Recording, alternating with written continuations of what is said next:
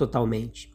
Ainda assim, sua verdade foi confirmada pelos juízes mais inteligentes, eruditos e competentes de todas as épocas que se seguiram.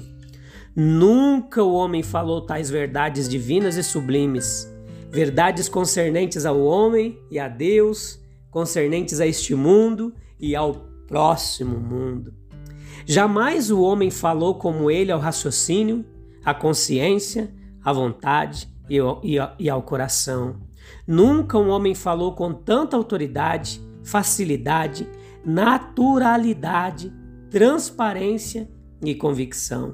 Nunca um homem falou com tal efeito divino à natureza, às doenças, aos demônios, à morte, ao homem em todas as condições, ao culpado, ao penitente, ao cansado e sobrecarregado.